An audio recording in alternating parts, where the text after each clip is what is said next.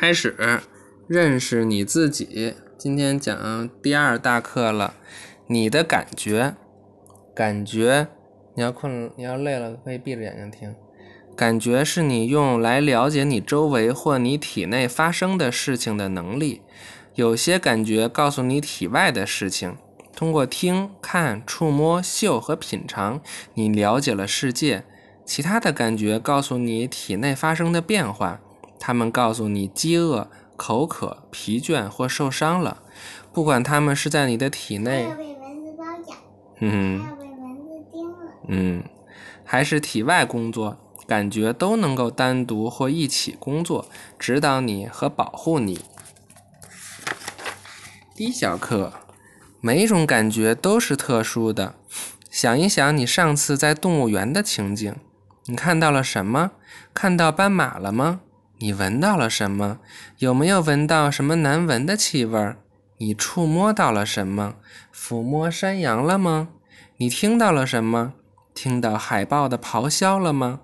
你尝到了什么？你有没有吃花生或冰激凌？在你看、听、触摸、品尝和闻的时候，你在用五种感觉。你还有其他的感觉，其中包括平衡。饥饿、疼痛和渴的感觉，他们告诉你你的身体在站着、坐着或头朝下倒挂着。他们也告诉你你的身体正在运动，以及它需要什么。刚才你还说了一个是吧？痒。你有两类感觉，一类告诉你体外的事情，它包括听觉、视觉、嗅觉、味觉和触觉。